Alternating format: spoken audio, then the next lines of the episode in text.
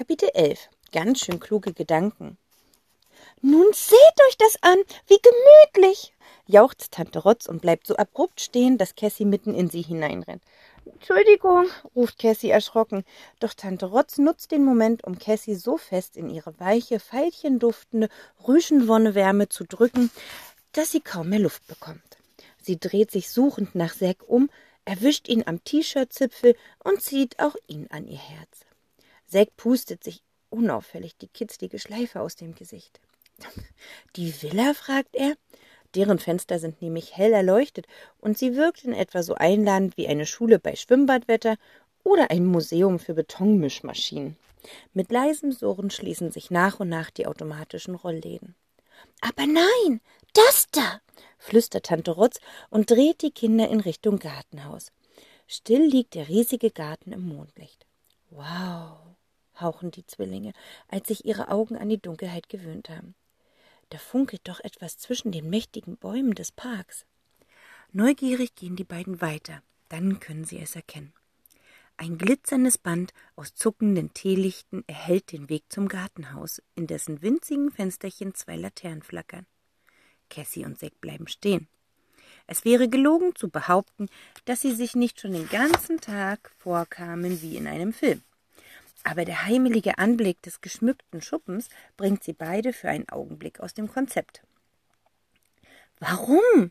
fragt Cassie ihren Bruder, weil sie genau weiß, dass er versteht, was ihr gerade im Kopf herumgeht. Zack seufzt und wendet seinen Kopf in Richtung Villa. Ach, sagt er. Keine Ahnung. Doch, drängt Cassie, sag. Weil der blöde Schuppen sich grad mehr wie ein Zuhause anfühlt als, flüstert er kaum hörbar. Cassie zieht ihren Bruder an sich und legt ihren Kinn auf seinen Kopf. Na ja, vielleicht. Obwohl, du spinnst ja, murmelt sie. Zack befreit sich aus der Umarmung und fährt sich durch die Haare. Dann frag halt nicht, mault er und funkelt seine Schwester wütend an. Zack kann es nicht leiden, wenn sie ihn dazu bringt, seine Gedanken laut auszusprechen und hinterher so tut, als ob daran irgendwas nicht in Ordnung gewesen wäre. Also, wenn ihr mich fragt, mischt sich Tante Rotz ein und hopst vergnügt von Steinplatte zu Steinplatte. Dann habt ihr beide recht. Mit Gefühlen ist es so eine Sache. Mal verwirren sie einen selbst, mal verwirren sie die anderen, und manchmal mag man gar nicht glauben, dass man sie überhaupt hat. Aber eines sag ich euch. Tante Rotz steigt die beiden Holzstufen hinauf und legt die Hand auf die wackelige Klinke der Schuppentür.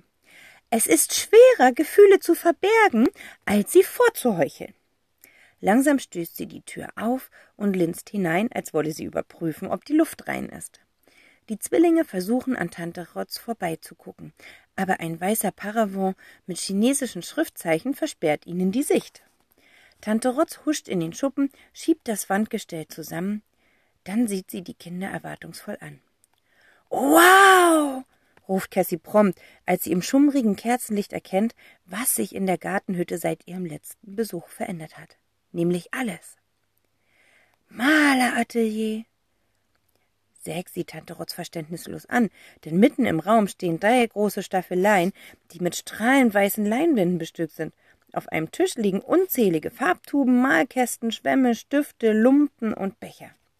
In mehreren Dosen warten Pinsel in allen Größen und Formen auf ihren Einsatz. Wie, wie, wie, wer, äh, äh, wo, woher kommen die? Wann sind die ganzen? stottert Zack. Wie hast du das nur gemacht? hilft Cassie ihm. Tante Rotz winkt ab. Ich doch nicht, sagt sie und stülpt ihren Hut über einen Blumentopf. Das war der stille Chauffeur. So, und jetzt los! Tante Rotz nimmt drei blaue Kittel von einer Stuhllehne. Aber woher wusste der? versucht Zack nachzuhaken. Auf Weiher! unterbricht ihn Tante Rotz laut und zieht den Mantel über. Ich komme mir hervor wie mein eigener Hausmeister. Also, in Sachen Mode muss ich dem stillen Chauffeur doch noch so einiges beibringen. Nicht gerade sehr vorteilhaft für eine Dame. Diese halblange Form. Ich sehe aus wie ein. Tante Rotz, unterbricht Cassie vorsichtig den Ablenkungsversuch und krempelt die viel zu langen Ärmel nach oben. Du willst doch nicht etwa, dass wir jetzt. Cassie wirft ihrem Bruder einen unsicheren Blick zu. Malen? ergänzt Zack. wo wir doch eigentlich überlegen wollten, wie wir Papa. Tante Rotz schließt den oberen Kittelknopf. Ach, sagt sie enttäuscht, ihr habt keine Lust. Ach, schade, wirklich. Ich bin jedenfalls so inspiriert von all den künstlerischen Eindrucken aus der Galerie. Tante Rotz schnappt sich einen dicken Borstenpinsel und steckt ihn sich ins Haar. Ich möchte auf der Stelle etwas zeichnen. Rote Zitrone eins, schlägt sie vor und wedelt mit der blauen Farbtube. Passt doch, oder? Zack verkriecht sich unsicher in seinem viel zu großen Kittel. Wie soll er Tante Rotz nur klar machen, dass ihre Idee wirklich toll ist und die Überraschung gelungen, aber die Überraschung von der Idee her vielleicht nicht ganz so. In Sechs Kopf herrscht ein heilloses Durcheinander, weil alles gerade nicht so ganz zusammenpassen will. Aber er spürt, dass sie der Lösung irgendwie nah sind. Also ich mache mit, platzt es da aus seiner Schwester heraus. Zack wirft ihr einen ungläubigen Blick zu. Ich hab's endlich verstanden. Cassie knufft Zack in die Seite und läuft zu dem Pinsel. Drei Leinwände, drei Versuche, richtig? Tante Rotz grinst von einem Ohr zum anderen. Ich dachte ernsthaft, der Groschen fällt nie. Groschen, murmelt Zack und fühlt sich unwohl. Er findet es nämlich schrecklich, wenn er irgendetwas nicht gleich kapiert. Doch da macht es plötzlich auch bei ihm Klick und Zack bricht in Lachen aus. Haha, Mann, bin ich doof, ruft er. Klar, wir meinen Dingstedecks Bild selbst. Aber er hält Cassie am Kittel fest und reißt ihr die gelbe Farbtube aus der Hand. He, protestiert sie. Doch Zack lässt sich nicht beirren. Aber, beginnt er erneut, wir kritzeln nicht irgendwas und hoffen, dass es schon keiner merken wird. Degenstedt würde komplett ausrasten. Zack nimmt den Ausstellungskatalog, blättert zum gestohlenen Bild vor und trennt vorsichtig die Seite heraus. Dann heftet er sie an den großen Stützbalken in der Mitte des Häuschens. Wir kopieren Bild Nummer 21. Oh la la, jault Monsieur Renaud. Oh, oh la la. Psst, psst, psst, psst, ruft Tante Rotz. Ich will nichts mehr hören. Ich höre nichts, sagt sie und knipst einen großen Strahler an, der den Schuppen in grelles Licht taucht. Es ist unsere einzige Chance, fasst Zack nochmal zusammen. Und wenn es klappt, haben alle was davon.